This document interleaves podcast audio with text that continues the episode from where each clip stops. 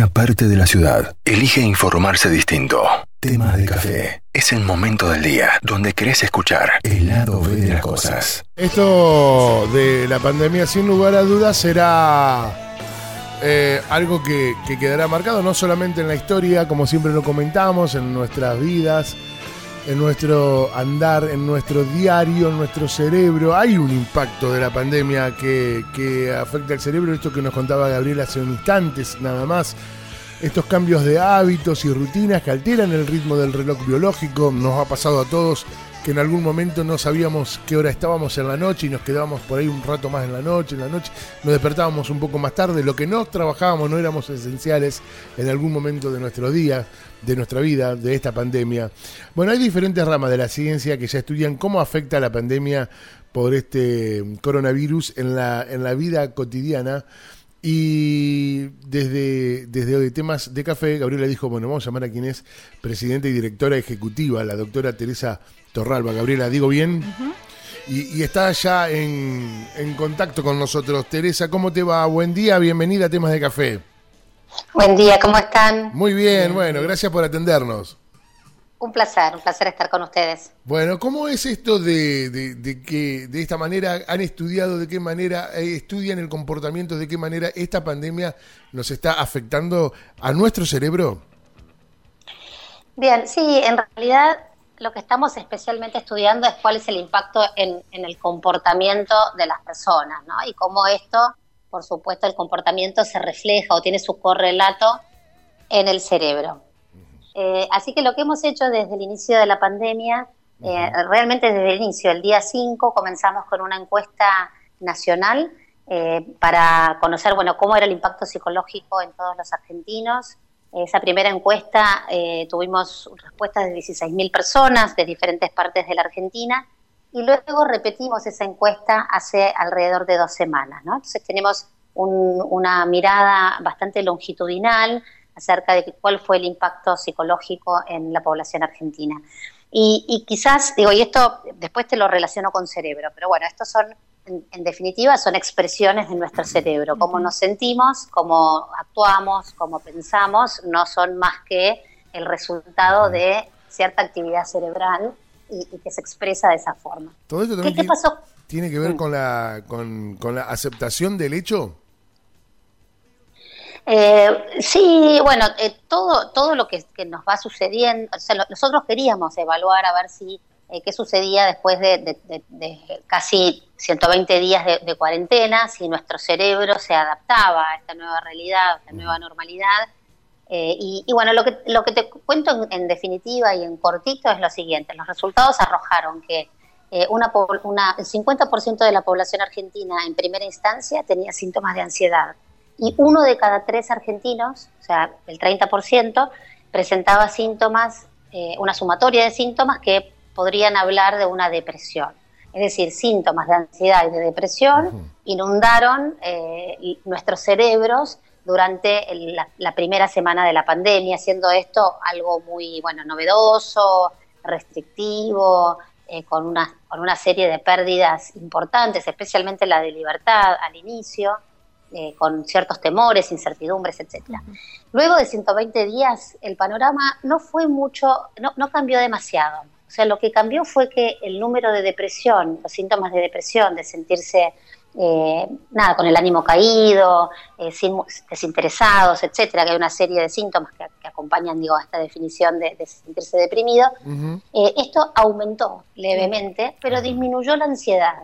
Como si, tratando de buscar una explicación, ¿no? Como si la ansiedad, que es una reacción más inmediata a una situación novedosa, ya hubiera disminuido en el sentido de que nos fuimos acostumbrando, de que no es nuevo, que todos nos acostumbramos al trabajo en nuestras casas, a convivir con nuestra familia las 24, por, 24 horas por día, es decir, todos los cambios fueron de a, de a poquito aceptándose y nuestro cerebro adaptándose a los mismos, pero que eso igual la estamos pasando mal, es decir, que realmente eh, la incertidumbre y, el temor hacia el futuro igual sigue presente. Pasa un, un, punto interesante. Sí. No, no, no, seguí, seguí, pensé. No, te decía que un punto interesante es que cuando tratamos de, explicar o de conocer qué sucedía en los diferentes rangos etarios, es decir, con los más jóvenes, eh, los adultos o los adultos mayores, increíblemente y contrastando nuestras hipótesis, los más jóvenes fueron los que estaban, refirieron sentirse peor. En todas las encuestas, de hecho hicimos una tercera encuesta con UNICEF, con jóvenes, con adolescentes entre 10 y 20 años, y en todos los casos los más jóvenes la están pasando peor y refieren mayor sintomatología que los adultos mayores. Mira, claro. me querías decir algo, ¿no, Edgardo? Eh, no, yo te quería preguntar ah, esto de em, eh, que por ahí pasa que estamos como en una montaña rusa también en cuanto a nuestros sentimientos y en nuestras emociones. Que hay un día que decís, bueno, esto hay que convivir así, esto viene para largo. Recién antes de, que salieras al aire, Edgardo daba la noticia de que, bueno, Lola Palusa hasta el 2021 no va a haber, como que nos olvidemos de recitales y un montón de cosas, y es como que vamos extendiendo eso. Y por otro, eh, y decís, bueno, está bien, es lo que nos toca, hay que cuidarse yo. Y hay otros días que decís, no, yo ya no puedo más, de esto no. Viste, como que está todo mal, y mm, vamos así como en eso que subimos y bajamos permanentemente. Sí, bueno, yo a eso le llamo, digo, eh, sin, sin eh, em, sin, sin tomar esta, eh, eh, esta terminología desde la ciencia, ¿eh? sino yo le llamo a la nueva normalidad emocional, es decir, que ya también nos hemos acostumbrado a que esto es un torbellino de emociones, que hay semanas que son buenas, y antes eran días, ahora también ya son semanas que son buenas y semanas que son peores, eh, semanas donde uno ve que esto ha sido una época muy constructiva en algún punto y puede ver todas las eh, los, eh, los, aspectos positivos del haber, no sé, conectado más con su propia familia, encontrado herramientas para sortear las dificultades que aparecieron durante este, este periodo, eh, adaptarnos y conocer más rápidamente la tecnología, saber que podemos comunicarnos y tener relaciones interpersonales eh, fructíferas y profundas más allá de la distancia o más allá del contacto real. Es decir, hay, hay cosas positivas, ¿no? El altruismo, la ayuda al otro, o sea, el, entender la, la educación de nuestros hijos, ¿no? Es decir, eh, cómo, cómo hemos educado durante este periodo de crisis eh, a nuestros hijos con resiliencia, cómo les hemos hablado del altruismo, cómo, cómo hemos dado el ejemplo, si pudimos, ¿no? Pero digo, todo eso fue bueno. Y otros momentos sentimos que las pérdidas han sido mucho mayores, que en realidad eh, la, incertidumbre económica, la pérdida de, tiempo de muchas personas mayores para con sus nietos, que es algo que realmente los tiene eh, muy preocupados a los adultos mayores, el, haber perdido todos estos meses de cuando sus nietos crecen, de tiempo compartido con sus amigos, etcétera, y ni hablar las pérdidas de los adolescentes, los chicos que tenían su fiesta de 15, que les quieren ir a Lollapalooza, que quieren irse a su viaje de egresado en, cuando terminan el colegio, que se quieren poner el buzo especial o, la, insignia de ser el más grande de todo el colegio. Es decir, las pérdidas han sido enormes. Entonces, este, este vaivén o este sub y baja eh, lo vivimos todos, algunos con más intensidad, otros con menos intensidad, quienes son más vulnerables o quienes tienen previamente eh, alguna debilidad en el sentido de, o vulnerabilidad en el sentido más psicológico, probablemente la estén pasando peor y es importante que, sepan que hay que consultar. Y otros habrán salido y aprendido eh, esto que hoy hablamos bastante, que es ser más resilientes, ¿no? Cómo sobrevivimos a las adversidades con flexibilidad, adaptación y con, encontrándoles un sentido. Eh, digo, esto, eh, hay tantas opiniones y tantas historias como observadores somos en el mundo, cada cual ha, revalidado su conducta para, para el lado que, lo ha llevado. Y e, e, en esta nueva normalidad que, bueno, aceptamos y que nos encontramos, ¿qué es lo que vos considerás que, que, que la sociedad puede salir adelante? ¿Qué es lo que vos considerás como un factor clave? La ansiedad, el desconcierto, eh, esto es como un duelo para todo el mundo, digamos. Esto atravesó a cada uno de nosotros en todo el mundo, no es que atraviesa un sector. Sí, em, o sea, ¿qué es lo que sacamos en positivo? ¿Qué es, perdón? ah, bueno. Sí, a ver, explícame mejor tu pregunta. En, qué, ¿En qué crees vos que la sociedad se va a basar para salir adelante en esta nueva normalidad? Bien. Eh, a ver, creo que como bien dijiste vos, hay muchas individualidades, ¿no? Que cada cual es un ser eh, único y que no, no, no, no, compartimos todas las mismas características. Pero sí creo que eh, muchas veces, y creo que frente a crisis particulares, mismo uno lo puede pensar en, en un ejemplo en la propia familia, cuando algo sucede en tu familia y pareciera ser que todos se ponen en la misma sintonía para ayudar a salir adelante con, ese, con esa problemática en particular. Pareciera que frente a las crisis existe como una, eh, una especie de asociación entre las partes para lograr un objetivo mejor. Yo creo que como comunidad eh, hay algunas características que, que, nos van a hacer más resilientes y que si le sacamos brillo eh, probablemente nos sirvan para otras ocasiones. Y estas tienen que ver con, primero, que un mensaje que han dado desde el principio, ¿no? que de esta no salimos solos, que somos una comunidad, que tenemos que estar todos juntos y tirar todos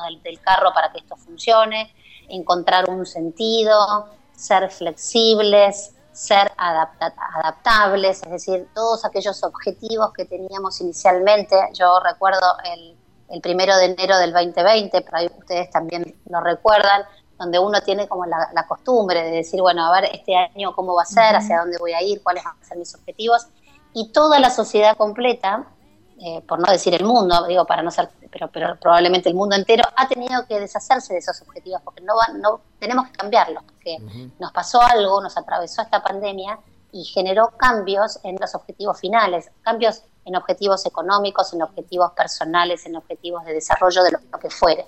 Entonces, la gran capacidad de cambio que tenga, o la, la capacidad de cambio que tenga nuestra sociedad para adaptarse, creo que va a ser fundamental para salir adelante.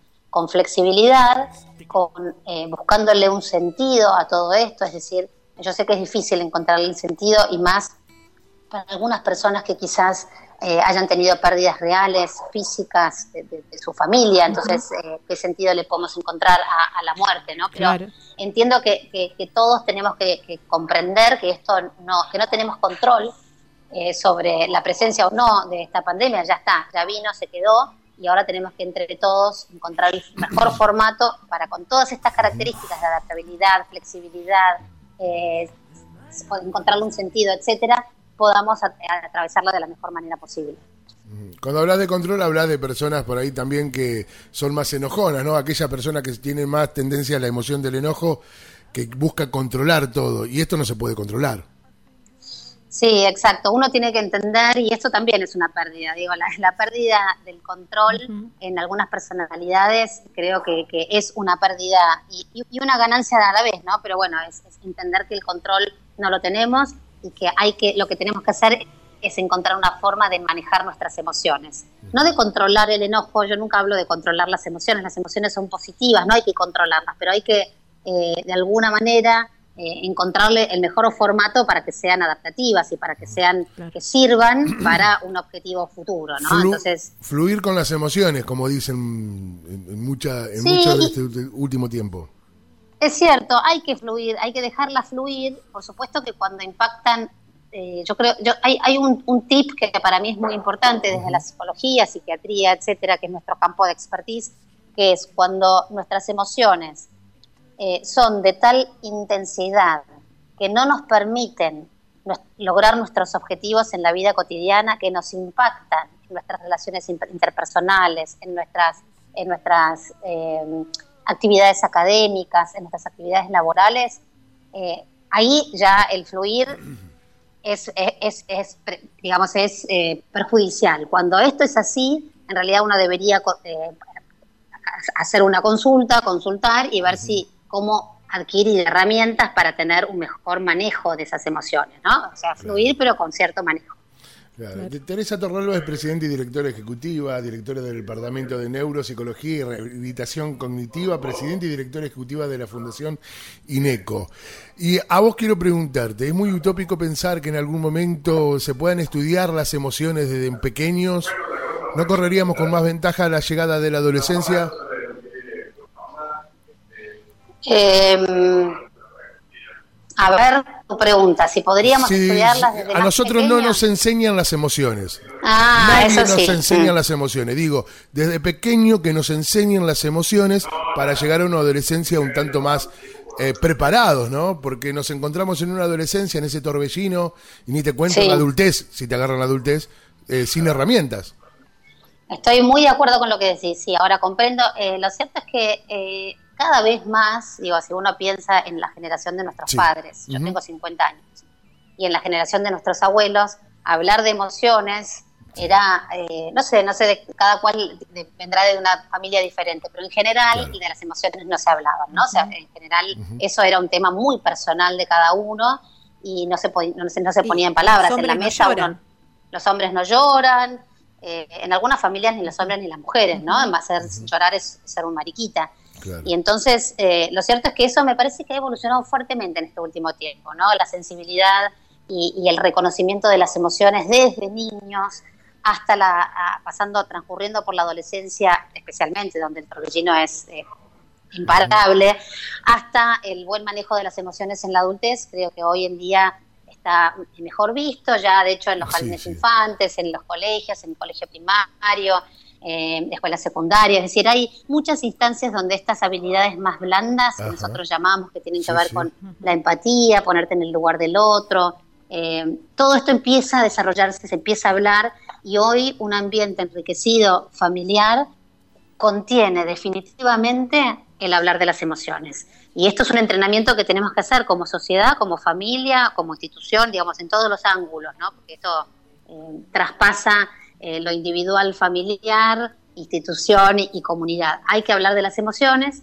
De hecho, estamos pensando justo ahora con el, con el gobierno de la ciudad, a partir de la encuesta de adolescentes, donde vemos que realmente el, sufrimiento adolescente es muy, muy importante durante esta pandemia, porque es el es el momento evolutivo donde vos necesitas a tus amigos, sí o sí, para, para formarte, para formar tu identidad, necesitas separarte de tus padres y los chicos están acá metidos en nuestras casas.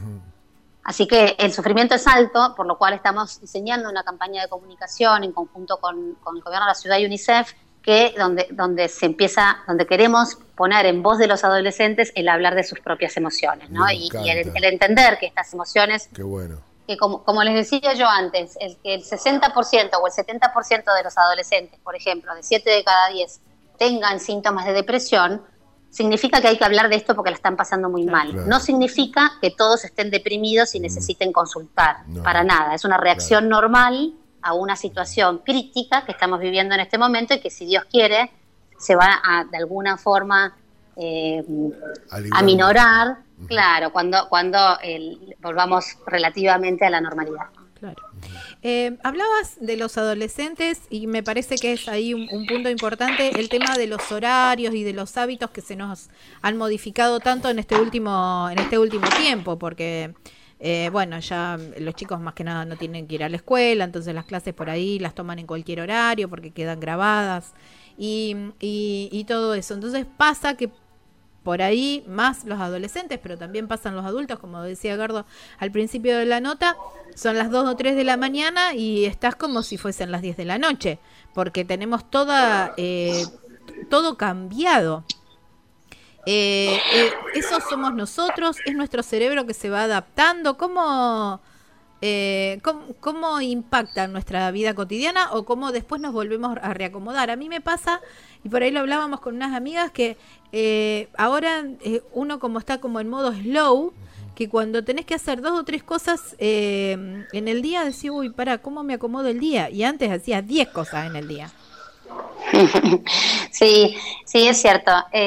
bueno, estos cambios de hábitos que, que, han conllevado el, aislamiento preventivo, preventivo y obligatorio, eh, bueno, y la pandemia en sí, ¿no? El hecho de tener que cuidarnos tanto, eh, han impactado sobre nuestros hábitos de sueño, o sea, la rutina impacta sobre los hábitos del sueño y también sobre eh, nuestra capacidad o nuestra reserva cognitiva. Hablando de sueño, o sea, arrancando por qué pasa, cómo somos más laxos hoy en a la hora que nos vamos a dormir y a la hora que nos levantamos, porque bueno, eh, si uno hace una encuesta, todos nos estamos despertando bastante más tarde. Creo que creo que la encuesta decía que algo así como dos horas más tarde de lo que habitualmente lo hacíamos. Eh, lo cual es muy beneficioso para nuestro cerebro, definitivamente, eh, porque el cerebro necesita dormir, porque las horas de sueño y especialmente, bueno, las, horas de sueño, tanto REM como no REM, ¿no? hacen que uno descanse físicamente, que, el sistema inmunológico se, se acomode, que uno tenga, eh, hay un impacto muy importante en la cognición, es decir, en la atención y en la memoria, especialmente la, la consolidación de la memoria se da mientras dormimos bien, por lo cual eh, los hábitos de sueño son muy importantes y es cierto que se han visto afectados en la pandemia de una manera eh, importante. Hoy justo con la Fundación INECO vamos a tener una charla sobre eso a las a las 6 de la tarde eh, por Facebook Live, ¿no? Con un especialista ah, de sueño. Porque, qué bueno. Sí, 6 de, la 6 de la tarde en el Facebook de Fundación INECO pueden entrar y eh, yo, yo, voy a estar conduciendo esa entrevista y hablando un poquito desde el punto de vista cognitivo, cómo se afecta, digamos, las, afectaciones en los hábitos de sueño afectan nuestra performance en nuestro trabajo y en, nuestro estudio o en, nuestra, en nuestro funcionamiento cognitivo en general. Ese, Pero, sí. Sí, sí, sí, seguí, perdón. No, te decía que entonces hay que, eh, eh, bueno, ya estamos casi a, muchos días, ¿no? Pero bueno, nosotros hemos en principio instado a la población a que organice su, su, su digamos, sus hábitos eh, de tal manera, sus rutinas de tal manera que, el impacto en el sueño sea el menor posible, porque han habido un aumento notable de pesadillas durante, durante la cuarentena. Y estas pesadillas eh, se relacionan, el contenido de estas pesadillas están relacionados justamente con la sintomatología que yo les refería, que, hemos podido eh, encontrar en nuestra población, es decir, los altos niveles de ansiedad y de ánimo caído impactan también, sobre nuestros sueños. Eh, también han habido muchos más sueños vívidos, no sé si a ustedes les ha pasado, pero a mí con mucha frecuencia de sentir que uno está como que el, sueño es realidad y, también tiene, tiene, tiene relación con que, bueno, dormimos un poco hasta un poquito más tarde y cuando dormís hasta un poquito más tarde aumentan los periodos de sueño REM, de estos eh, movimientos, bueno, un tipo de sueño donde justamente se dan estos, eh, eh, donde uno sueña más entonces, ¿no? Con, este, con este aumento de este periodo REM del, sueño, uno tiene más sueños vívidos. Y esto pasó en el mundo entero, es decir, eh, y los, y los eh, de hecho, una de las encuestas que hicimos con docentes, encontramos que los docentes de Cava, bien de, Capital Federal, tenían un 80% de ellos refería problemas del sueño, ¿no? Entonces, eh, vemos que el problema del sueño ha, estado presente transversalmente, por supuesto, en los adolescentes, pero también en diferentes grupos etarios, incluyendo los adultos, que también han tenido algún impacto en el sueño. Bien. Eh, ha, sido muy completa, muy explicativa, me, me, encanta. Hoy a las 6 de la tarde, entonces en Facebook Live vamos a estar atentos para, para meternos en, la página y poder disfrutar de esta charla. E informarnos, además, e informarnos, por sobre todas las cosas. Teresa, muy amable, muchas gracias por tu contacto. Bueno, un placer, ¿eh? que estén muy bien todos allá por Santa Fe. Muchas gracias. Adiós. Estas cosas pasan en tema de café.